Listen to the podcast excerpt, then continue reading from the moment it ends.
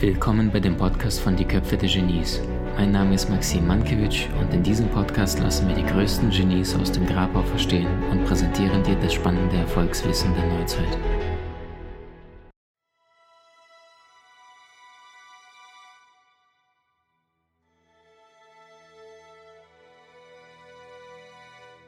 Was ist denn das innere Kind?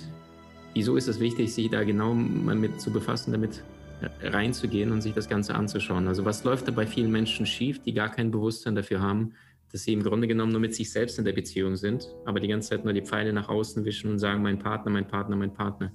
Warum ist es wichtig, sich damit zu befassen? Und was ist das innere Kind mhm. gleich allgemein? Da sind wir jetzt wieder dabei, womit ich eben schon mal so angefangen hatte, mit den Prägungen vom Gehirn. Ähm, also, wenn wir auf die Welt kommen, dann ist unser Gehirn nur zu 25 Prozent entwickelt. Hat aber unheimlich viele Möglichkeiten. Es gibt unheimlich viele Möglichkeiten, dass das Gehirn sich synaptisch verschaltet. Und diese 25 Prozent betreffen so ganz primitive Überlebensfunktionen. Mhm.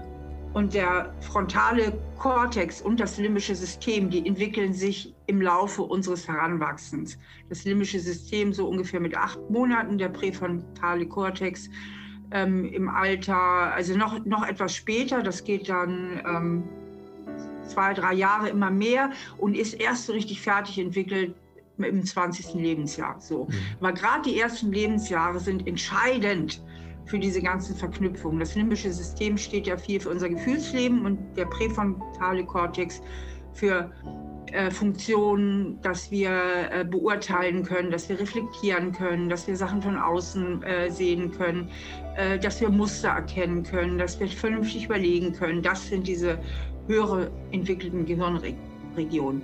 Und die verknüpfen sich alle jetzt in der Zeit unseres Heranwachsens und das heißt, dass vor allen Dingen unsere ersten Bezugspersonen, nämlich unsere Eltern, entscheidend dazu beitragen, wie sich das alles verknüpft.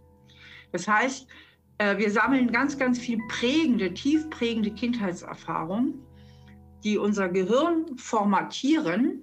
Und mit diesem vorformatierten Gehirn oder mit diesem formatierten Gehirn äh, werden wir groß.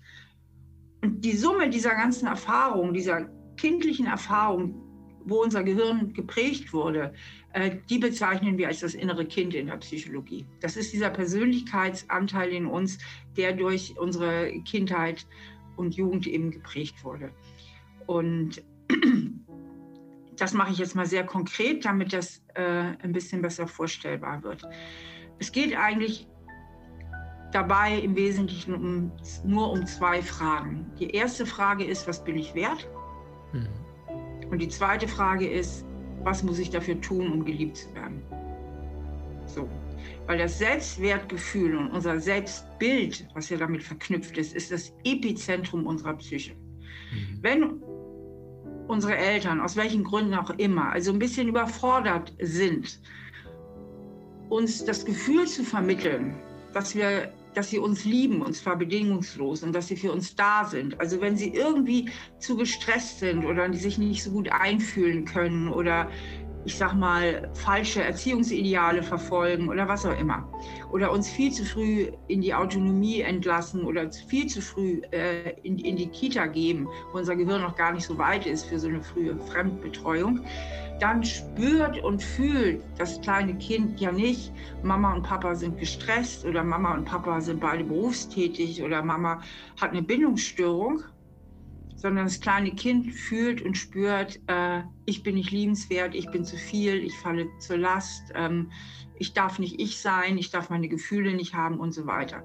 Und das sind diese tiefen Prägungen, die sich halt auch in Form von Glaubenssätzen, das ist zum Beispiel so ein Glaubenssatz, ich genüge nicht, weit verbreitet, tief in unser Gehirn einprägen. Und dieser Glaubenssatz beschreibt eigentlich unser Selbstwertgefühl. Und das innere Kind ist im Grunde genommen auch eine Metapher für unser Selbstwertgefühl. Ja? Mhm. Also was glaube ich, was ich wert bin und was meine ich, was muss ich dafür tun, um geliebt zu werden. Und da kommen wir dann natürlich sehr schnell dann in den Beziehungsbereich.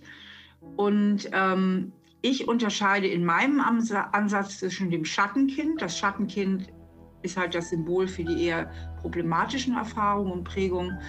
Und dem Sonnenkind, das Sonnenkind steht für unsere guten und gesunden Anteile, für unsere guten Prägungen, aber auch, und das ist mir ganz wichtig, für all das, was wir uns auch als Erwachsene später neu gestalten können. Weil das Sonnenkind ist in meinem Ansatz sozusagen das Zielbild, also die Vision. Also wenn ich nicht mehr so sehr in meinem Schattenkind bin, ähm, wohin will ich dann? Und da spielt das Sonnenkind eben eine große Rolle. Und als dritte psychologische Instanz der innere Erwachsene. Und der innere Erwachsene ist eben die Metapher für unser klar denkenden Verstand, den wir auch brauchen, um uns persönlich zu verändern. Mhm. Wunderschön. Ähm, Steffi, wenn du jetzt aktuell mal die, also im Grunde genommen könnte man es ja zusammenfassen, ähm, wenn die Männer mehr auf ihre Frauen aufpassen und Frauen mehr auf ihre Kids aufpassen, dann hätten wir heute ein deutlich einfacheres Leben, weil in der Kindheit bis zum siebten Lebensjahr die Persönlichkeit zu 90 Prozent plus minus definiert ist. Selbstwertgefühl steht und jetzt heißt es, entweder man hilft ein bisschen nach. Ähm, wenn wir das mal unterteilen, also bis zur Kindheit, was rätst du dort? Stichwort Erziehung. Du hast jetzt gerade ein paar Sachen rausgehauen. Stichwort äh, Kita nicht zu früh. Oder das Kind fühlt sich allein, wenn es allein auf dem Boden liegt und Mama ist im gleichen Raum und liest das Buch. Und, und gleichzeitig gibt es äh, Menschen, die dann sagen, naja, pamperst du dein Kind zu viel, dann wird das so ein verwöhntes äh, Ding, was die ganze Zeit, äh, wie siehst du es? Was ist deine also Wahrnehmung? Ich, ich rede da gar nicht von meiner privaten Meinung, weil die Gut es, es, spielt überhaupt keine Rolle, weil wir Wissenschaft haben. So, ich Super. beziehe mich einfach nur auf die Wissenschaft. Mhm. Und ähm, wir haben unglaublich viel Bindungsforschung, seriöse, fundierte Bindungsforschung. Und ähm, die Bindungsforschung weiß halt im Verbund eben auch mit der Neuropsychologie, also mit der ganzen Neurowissenschaft, ähm, dass wir im Grunde zu früh geboren werden. Mhm. Das liegt daran, dass im Laufe unserer Evolution unser Kopf immer größer geworden ist und deswegen die Kinder eigentlich äh, zwölf Monate zu früh auf die Welt kommen. Also in, vor vielen, vielen Millionen Jahren war so eine Schwangerschaft 24 Monate. Wow. Das heißt, wir kommen ganz unfertig auf die Welt und kleine Kinder können Stress nicht selbst regulieren. Die brauchen die Erwachsenen, die Eltern, um ihnen den Stress abzunehmen. Und Stress ist alles für das kleine Kind. Die Welt da draußen, Hunger, Durst, alles Mögliche ist Stress. Und indem die Eltern den Stress abnehmen, und das geht vor allen Dingen über Körperkontakt, also nicht über Reden und Labern, sondern das Kind in den Arm nehmen, trösten, so, was viele Eltern ja auch intuitiv richtig machen, beruhigt sich das Gehirn des Kindes und es lernt eben auch dieses Urvertrauen, dass, ihm, dass sich um es gekümmert wird, ihm auch Stress abgenommen wird. Und darüber entwickeln sich ja Gehirnstrukturen. Und wenn dann alles gut läuft, lernt das Gehirn des Kindes den Stress selber zu regulieren. Und die Kitas sind Stress für die Kinder mhm. in den ersten zwei Lebensjahren, weil das Gehirn des Kindes nicht so weit ist. Und eine Kita-Erzieherin kann dem Gehirn dem Kind diesen Stress nicht abnehmen, weil sie nicht vertraut genug ist. Mhm. Vertraut, auch wenn das Kind öfter da ist, vertraut ist vor allen Dingen die Mama im ersten Lebensjahr, ähm, weil das Kind den Geruch kennt, den Herzschlag, die Stimme.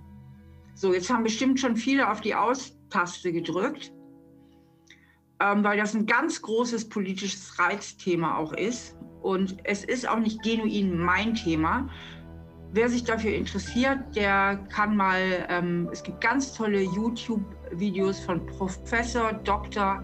Eva Rass und die beschreibt das ganz, ganz wunderbar und auch wissenschaftlich fundiert, ähm, was da in den Gehirnen der Kinder passiert.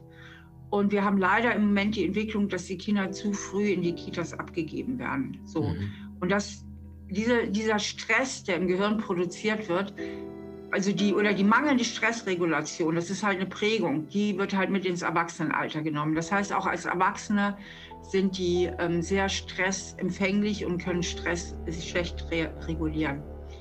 Ähm, leider wird das sehr politisch diskutiert und mhm. weniger wissenschaftlich. Mhm. So nach dem Motto, ah, Frauen hört und was ist denn das jetzt für ein konservatives Zeug, was die Stahl da erzählt. Mhm. Ähm, also es wird jetzt bestimmt böse Kommentare geben, aber... Nee, gar nicht, gar nicht, gar nicht. Es ist halt, es ist halt das, was die aktuelle Forschung sagt und da brauchen wir halt andere, mhm. andere Betreuungsmodelle und auch für die Frauen andere spätere Karrierechancen. Ähm, ja, aber mal mehr zu meinen Themen, was die Kinder eben brauchen, ist, dass die Eltern ihnen genügend Liebe auf der einen Seite geben, Liebe, Bindung, Fürsorge. Bindung, das Bedürfnis nach Bindung ist ein psychologisches Grundbedürfnis. Und wir haben insgesamt nur vier davon, mhm. wirkliche Grundbedürfnisse. Und das ist vor allen Dingen zentral das Bedürfnis nach Bindung, also versorgt sein, geliebt werden, behütet werden und, und, und. Und auf der anderen Seite ist es halt gut, wenn es den Eltern auch noch gelingt, ihren Kindern ihr zweites psychologisches Grundbedürfnis, nämlich das nach Weiterentwicklung. Kinder wollen sich entwickeln, sie wollen autonom werden, sie wollen selbstständig werden, also auch das Grundbedürfnis nach Autonomie und Selbstbestimmung. Natürlich mhm. immer altersgemäß zu vermitteln. Und wenn es den Eltern einigermaßen gut gelingt, sie müssen nicht perfekt sein, den Kindern sowohl genügend Bindung zu vermitteln als auch genügend Autonomie und Selbstständigkeit, ähm, dann ist das super für das Selbstwertgefühl der Kinder. Und das Bedürfnis nach Selbstwert ist unser drittes psychologisches Grundbedürfnis, was eng mit Bindung und Autonomie verknüpft ist. Ja. Und das vierte wäre, äh, das ist uns allen am bewusstesten. Die anderen, die laufen oft so unbewusst mit. Das vierte ist, dass wir alle ein großes Bestreben haben, gute Gefühle zu bekommen, also Lust, ne? also gute Gefühle und Unlustgefühle, also ungute Gefühle zu vermeiden. Mhm. Wunderschön. Steffi, ich liebe deinen Pragmatismus, dass du das Ganze so auf den Punkt äh, ansprichst. Vielen Dank dafür. Wenn wir jetzt mal die Wissenschaft nehmen, die du ja so liebst, und dazu Stefanie Stahl packen und du mal vier, fünf praktische Dinge in der Erziehung aus dem Alltag den, den werdenden Mamas, Papas mitgeben könntest, die jetzt gerade so ein Kind haben bis zum vierten, fünften Lebensjahr? Einfach so kleinere Dinge wie zum Beispiel, wenn es weint, dann nicht labern, sofort ran an den Körper. Äh, du sagtest Punkt Nummer vier, gute Laune, gute Gefühle. Also gibt es etwas Konkretes, was du sagst? Achtet mal darauf, dass das bewusst äh, Einklang nimmt. Ähm, also eben wie, wie, wie gesagt, es ist ganz wichtig, dieses Bindungsgefühl und dazu gehört eben auch viel Körperkontakt. Es ist aber auch wichtig wahrzunehmen, wann will das Kind das nicht. Auch kleine mhm. Kinder wollen ständig nur beschmust und mhm. gekuschelt mhm. werden. Also man sagt, das Königskriterium für Erziehungskompetenz ist das Einfühlungsvermögen. Also es ist mhm. ganz, ganz wichtig, dass Eltern sich in ihre Kinder einfühlen können und dafür ist eben wichtig, dass man selbst auch ein bisschen guten Kontakt zu den Gefühlen hat, dass man eben auch Signale, gerade in den ersten zwei Lebensjahren ist so wichtig, weil die Kinder ja noch nicht reden können, dass man die Signale wahrnimmt, also dreht es jetzt das Köpfchen weg oder macht so und will vielleicht jetzt gar nicht in den Arm genommen werden, ja, also dass man lernt, das Kind zu lesen.